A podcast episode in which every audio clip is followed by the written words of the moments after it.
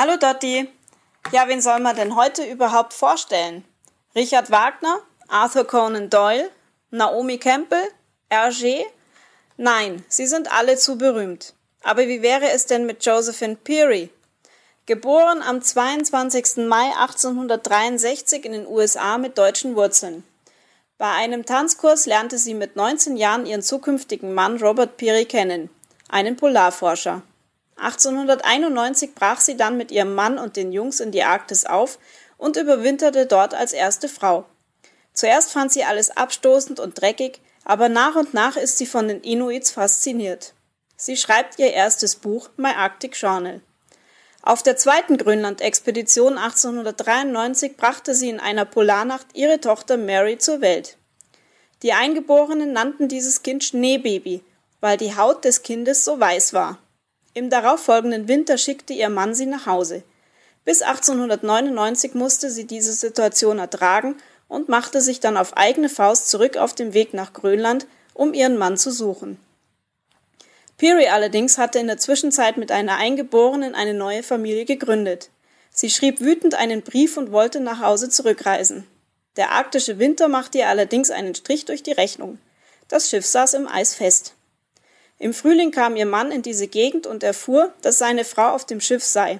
Er besuchte sie an seinem Geburtstag und nahm ihr dadurch den Wind aus den Segeln, was ihm dann auch gelang. An erster Stelle stand bei ihrem Mann die Arktis und sie an Nummer zwei. Er wollte unbedingt zum Pol. Sie unterstützte ihn von zu Hause aus so gut es ging und kümmerte sich um die Finanzen. 1909 kam ein Telegramm mit dem Text Ich habe den verdammten alten Pol erreicht. Unter Wissenschaftlern ist allerdings bis heute umstritten, ob er jemals dort gewesen ist. Sie hat nie daran gezweifelt und bis zu ihrem Tod 1955 gekämpft, dass ihr Mann als Entdecker des Nordpols anerkannt werden würde. 1955 wird sie um ihre Verdienste um die Arktis von der National Geographic Society mit dem Medal of Achievement geehrt. Ihr letzter Wunsch, mit 92 Jahren noch einmal das Nordpolargebiet wiederzusehen, wurde leider nicht mehr erfüllt. Ich wünsche dir noch ein schönes Wochenende. Servus und liebe Grüße von Silke.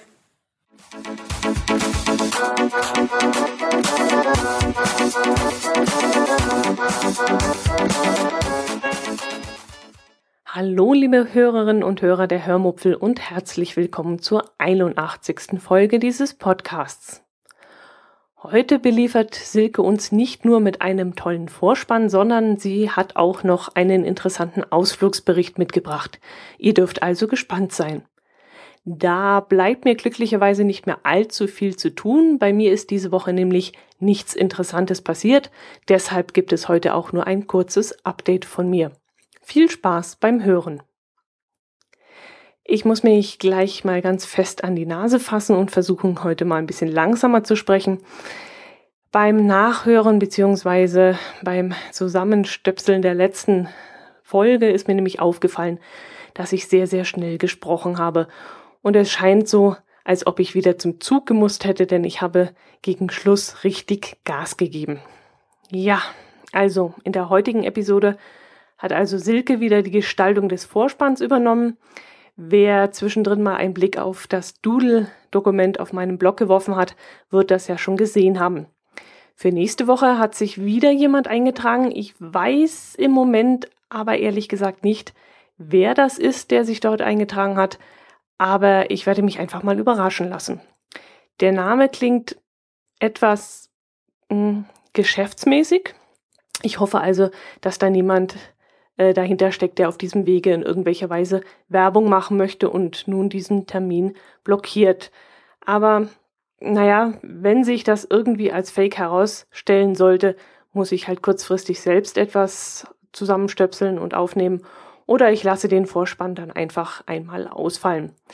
Dann würde ich den Versuch mit diesem Doodle-Dokument allerdings als gescheitert betrachten, denn es ist natürlich nicht im Sinne des Erfinders, wenn sich dort jemand aus Jux und Dollerei einträgt und dann sich nicht mehr meldet. Ich hoffe jetzt natürlich, dass äh, nicht irgendwas in meinem Spam-Ordner gelandet ist und ich das übersehen habe. Ich habe alles durchforstet und aktuell zu dieser, zum Zeitpunkt dieser Aufnahme äh, auch äh, noch nichts gesehen, was da gekommen wäre. Aber ich habe ja noch ein bisschen Zeit. Vielleicht trudelt da ja noch was ein. Gut, bevor ich euch den super schönen Beitrag von Silke präsentiere, ich will euch natürlich noch etwas auf die Folter spannen. Sie hat nämlich einen ganz tollen Ausflug gemacht und äh, da wird sich vor allem der liebe Stefan sehr freuen, denke ich jetzt mal. Also Stefan, gut aufgepasst. da kommt nachher noch was für dich. Also bevor der Beitrag von Silke kommt, erzähle ich euch von meiner langweiligen Woche. Ich habe mir da mal was notiert. Berger Campingshop, Ausflug, Spaziergang nördlich von Isny, Heuschnupfen, Hypersensibilisierung, Thomas Gottschalk, Weißbrot. So, ähm, damit wäre ich jetzt eigentlich schon fertig. Das reicht ja eigentlich. Nein, natürlich nicht. Also, gehen wir mal der Reihe nach vor. Nachdem mich mein Podcast-Kollege Jörn vom Nord-Süd-Gefälle in der letzten Nord-Süd-Gefälle-Episode mit Campingzubehör ein wenig angefixt hatte, haben wir uns letzte Woche mal auf den Weg zum Campingzubehörgeschäft gemacht, das bei uns in der Nähe zu finden ist. Bei uns gibt es nämlich die Firma Berger und es macht mir immer wieder Spaß, auch wenn ich gerade nichts bräuchte für den Camper, dort ein wenig durch die Regale zu stöbern. Was die dort aber auch haben, ist eine Abteilung mit Outdoor-Kleidung und weil ich dringend wieder neue Trekkingschuhe und neue Freizeitschuhe brauchte, sind wir dort hingefahren. Außerdem suche ich schon lange, sehr lange, eigentlich schon seit zwei Jahren, glaube ich, nach einer windabweisenden Weste, die nicht ein halbes Vermögen kostet. Und auch das kann man dort vielleicht finden in dieser Outdoor-Kleidungsabteilung. Leider war ich dann aber nicht erfolgreich. Die ärmellose Weste von Jack Wolfskin sollte irgendwas um die 90 Euro kosten. Und das ist in meinen Augen ehrlich gesagt Halsabschneiderei. Das geht so gar nicht. Es ist mir wirklich wurscht, wie funktionell diese Weste ist, wie super leicht und winddurchlässig, äh, nee, windundurchlässig, wie atmungsaktiv aktiv und was weiß ich alles. Aber 90 Euro, die haben echt ein Rad ab. Also 40 oder 50 Euro, das ist bei mir das Maximum, da wäre meine Schmerzgrenze erreicht. Aber 90 Euro, nee, das geht gar nicht.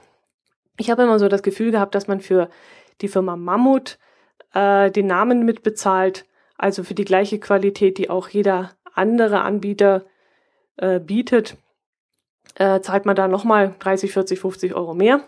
Aber was sich Jack Wolfskin mit dieser Wunderweste leistet, also 90 Euro, nee, mache ich nicht. Da bin ich echt zu geizig für. Schuhe habe ich dann in einem örtlichen Sportgeschäft gefunden. Ich brauche ja pro Saison ein Paar Trekkingschuhe und alle zwei drei Jahre neue Freizeitschuhe. Wir laufen ja sehr viel und da laufen vor allem die Trekkingschuhe äh, relativ zügig ab.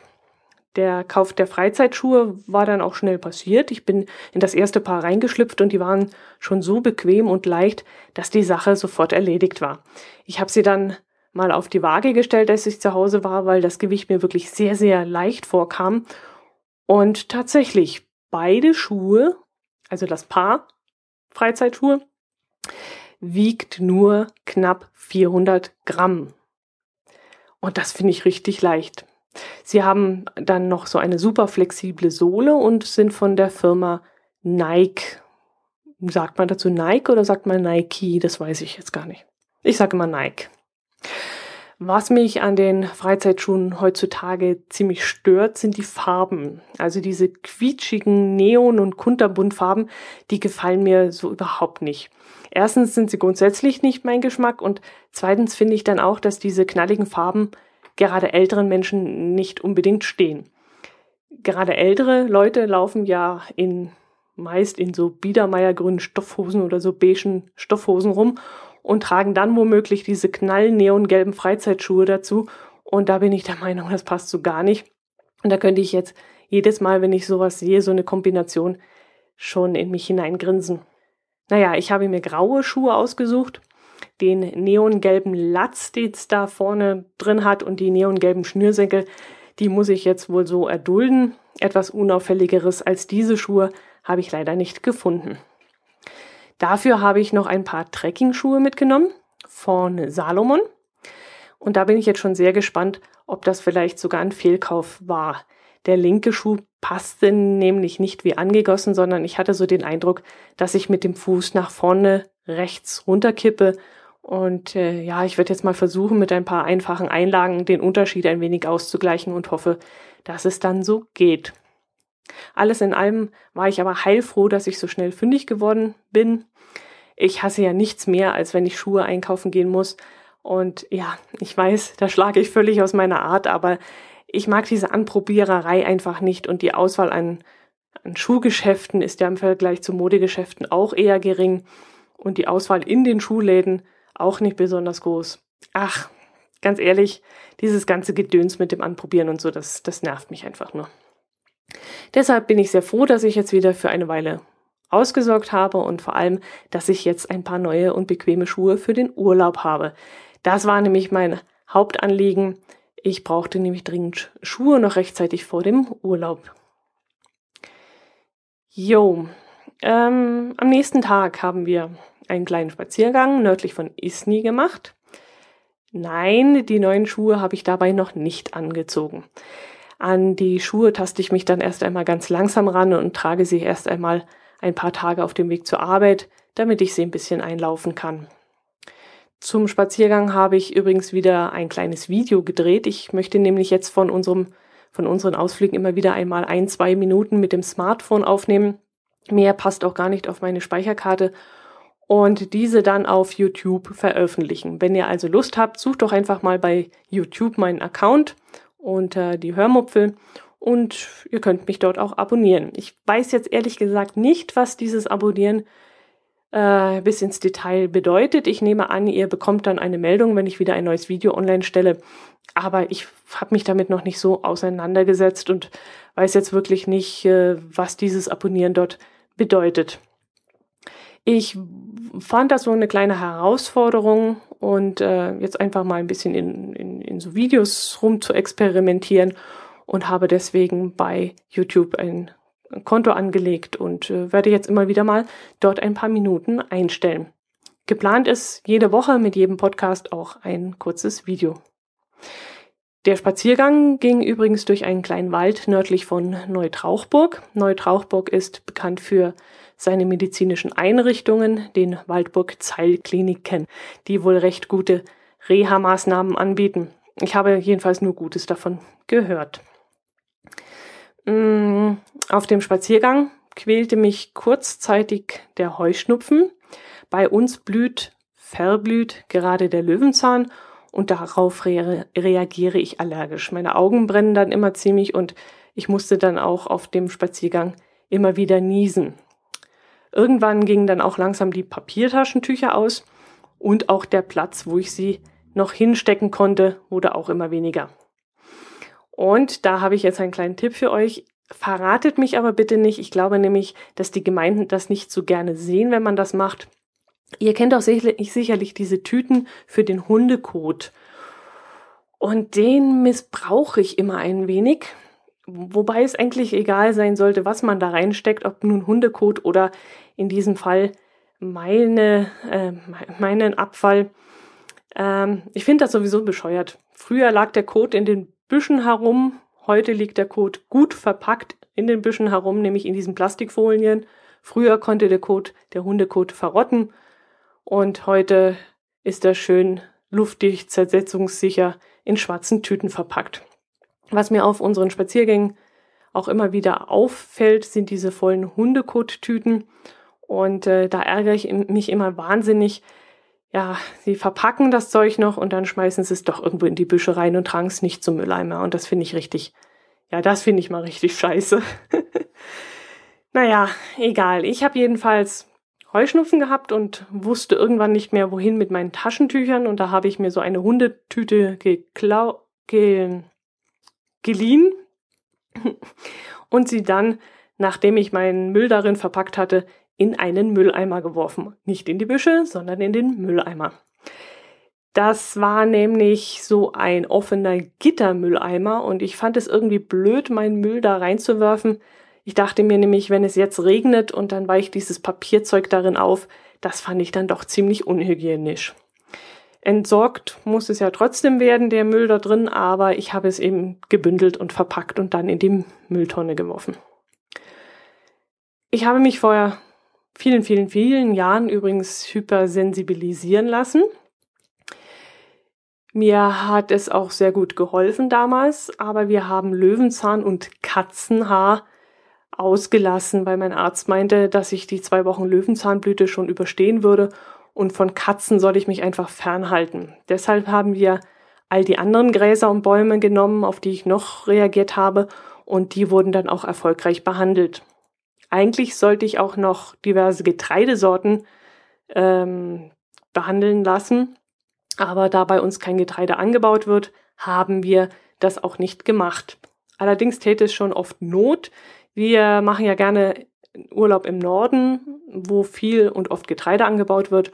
Und da kann es schon ziemlich unangenehm sein für uns. Ähm, ja, wenn ich da durch so ein Getreidefeld radle und das Ganze steht da in Blüte und in voller Pracht, dann äh, habe ich schon oft sehr große Probleme. Ich muss auch auf irgendwelche Baumarten reagieren. Jedenfalls haben wir letztes Jahr im Berliner Raum, als wir dort ein paar Tage Urlaub gemacht haben, äh, in der Nähe von Potsdam war das damals, da habe ich sehr stark reagiert und habe mich jeden Morgen und Abend gequält. Naja, ist keine schöne Sache. Gut, mh, hm, letztes Thema ist äh, Thomas Gottschalk. Der hat ja am 18. Mai äh, ja seinen, mh, hm, was war denn das jetzt, der 65. oder 70. Geburtstag? Oh, ich will ihn nicht älter machen, als er ist. Ich glaube, der hat 1950er Baujahr ist er. Ja, dann war er 65 geworden. Jedenfalls kamen dann diverse Berichte über ihn im Fernsehen und ähm, wenn ich Thomas Gottschalk sehe oder wenn ich von ihm den, also wenn jemand von ihm spricht, dann fällt mir immer das Wort Weißbrot ein. Ja, Weißbrot. Euch fallen jetzt vermutlich bei dem Namen Thomas Gottschalk Gummibärchen ein. Das liegt nahe. Oder vielleicht noch Burger, könnte auch sein. Mir fällt dabei aber immer das Wort Weißbrot ein. Dazu gibt es nämlich eine persönliche Geschichte. Vor vielen, vielen Jahren hat Thomas Gottschalk mal einen Dokumentarfilm, ich weiß nicht, ob man das so überhaupt nennen kann, jedenfalls einen Film über Kalifornien und das Leben in Amerika gedreht. Unter anderem hat er darin ein Weißbrot gezeigt, das dort in einem amerikanischen Supermarkt stand. Das Brot war in einer Klarsichttüte verpackt und war vielleicht so ungefähr 20 Zentimeter hoch. Thomas Gottschalk griff damals die Tüte an ihrem Kopf und wollte die Tüte so ganz langsam hochheben. Und dabei sog sich das amerikanische Weißbrot erst einmal voller Luft. So lange, bis die Brotscheiben bis zu der etwa dreifache Menge angewachsen war. Die Weißbrotscheiben bestanden nämlich hauptsächlich aus Luft und das wollte er den Zuschauern zeigen. Naja, und eines Tages flog ich dann nach Amerika und da war mir schon ziemlich früh klar, ich muss in einen Supermarkt gehen und schauen, ob das mit dem Weißbrot überhaupt stimmt. Und ich sehe es noch heute wie in einen inneren Film vor meinen Augen ablaufen wie ich an diesem Regal stehe, gleich neben den Plastikschalen mit mundgerecht verkleinerten Obststückchen und dieses Weißbrot in die Höhe hebe. Und es war wirklich so. Das amerikanische Brot muss man erstmal aufpumpen, bevor es überhaupt essbar ist. Ja, also ich habe es wirklich hochgehoben und hat so richtig erstmal die Luft eingesogen und wurde immer größer. Und äh, dann erst hat sich diese, diese Tüte vom Boden gehoben. Ja, das war ne, ne, wirklich ein Erlebnis, wo ich immer noch im Hinterkopf habe und deswegen denke ich bei Thomas Gottschalk immer an Weißbrot. Ja, von meinen Erlebnissen in Amerika könnte ich auch einiges erzählen. Da sind so ein paar Sachen äh, passiert, wo ich heute noch lächelnd zurückdenke. Nicht so lange her ist allerdings Silkes Ausflug nach. So, Stefan, und jetzt kommt's. Silke war nämlich in München. Sie hat dort nämlich das NS-Dokumentationszentrum besucht und hat uns ihre Eindrücke ins Mikrofon gesprochen. Und bevor ich auch diesen super Beitrag einspielen werde, für den ich mich wieder recht herzlich bei dir, liebe Silke, bedanken möchte, sage ich schon einmal Servus, bis zum nächsten Mal. Hört auch nächste Woche wieder rein Ob mit Vorspann oder ohne, das werden wir dann rechtzeitig sehen. Auf jeden Fall wieder in alter Frische, macht es gut. Und ja, jetzt lassen wir einfach mal Silke zu Wort kommen. Servus! Hallo Dotti! Heute gibt es mal eine normale Datei von mir. Und zwar, ich wollte von unserem Ausflug nach München berichten, damit das Thema München weiterhin in deinem Podcast erhalten bleibt. Wir waren zu Besuch im Nationalsozialistischen Dokumentationszentrum in der Brienner Straße Nummer 34. Dieses Dokumentationszentrum steht an der Stelle des ehemaligen Braunen Hauses, der Parteizentrale der NSDAP, was bei einem Luftangriff 1945 weitgehend zerstört worden ist. Das Museum ist jetzt erst seit kurzem offen, und zwar seit dem 30.04.2015, am 70. Jahrestag des Einmarsches der US-Armee. Noch bis Ende Juli bekommt man freien Eintritt. Danach sollte der Eintritt 5 Euro für Erwachsene kosten. Und da muss ich sagen, das ist absolut nicht zu viel. Ein Museum, was so viel zu bieten hat, ähm, kann man normalerweise auch das Doppelte zahlen. Im Untergeschoss haben wir zuerst unsere Rucksäcke in Spinte gesteckt und machten uns auf dem Weg zurück ins Erdgeschoss. Dort bekam ich einen Audioguide, der auch kostenlos ausgegeben worden ist. Das Museum besteht insgesamt aus sechs Stockwerken. In den oberen vier Etagen werden in verschiedenen Zeitabschnitten von 1918 bis nach 1945 auf Tafeln Videos und über den Audioguide die Geschichte Münchens in dieser Zeit wiedergegeben. Der Audioguide erkennt, in welcher Etage man sich befindet und auf dem Touchscreen kann man sich über eine stilisierte Darstellung des Museums sich den entsprechenden Film zur Tafel raussuchen. Dort wechseln sich zwei Sprecher ab unterbrochen von Zeitzeugen und auch Hitlerreden. Es gab auch von Hitler nicht nur Reden, sondern auch so eine Art Interviewantwort, in der er zum Beispiel erzählte, dass seine Haft in Landsberg ihm, um an die Macht zu kommen, eher förderlich war, als dass sie ihn gestoppt hätte. Reden, die ich vorher noch nie irgendwo gehört und im Fernsehen auch mal gesehen hätte. Münchner Biografien mutiger Menschen von Verfolgten, Opfern und Gegnern des Regimes, aber auch von Lebensläufen, die Hitler an die Macht verhalfen, werden auf den Tafeln erzählt. Es wird wirklich jedes Thema angesprochen. Man beginnt in der oberen vierten Etage und läuft von dort aus immer eine Etage weiter nach unten. Im ersten Untergeschoss findet man die Spinte, Seminarräume und das Lernforum. Das ist so eine Art Bücherei mit sehr vielen Büchern zum Thema, Medienstationen, an denen man sich nochmal intensiv mit diesem Thema beschäftigen kann. Im zweiten Untergeschoss ist ein kleines Café untergebracht. Wir waren nach gut vier Stunden fertig, haben fast alles gelesen und waren wirklich vollgestopft mit Informationen. Uns hat es sehr, sehr gut gefallen und dieses Museum ist nur zu empfehlen. Man muss nur sehr viel Zeit mitbringen und gutes Stehvermögen. Beeindruckend fand ich auch, dass es sehr leise im Museum war, obwohl sehr viele Besucher von jung bis alt unterwegs waren. Es gibt dort viele Geschichten, die zum Nachdenken anregen oder von denen man auch schockiert ist. Wirklich sehr beeindruckend. Auf der Internetseite gibt es verschiedene sogenannte Themengeschichtspfade, die man als PDF oder zum Beispiel als Hörversion runterladen kann. Dies sind kleine Stadtrundgänge durch die Stadt München, die an historische Orte zur NS-Zeit führen. Aber auch verschiedene Audioguides können heruntergeladen werden über historische Plätze, Arisierung oder Kindheit und Jugend im Nationalsozialismus.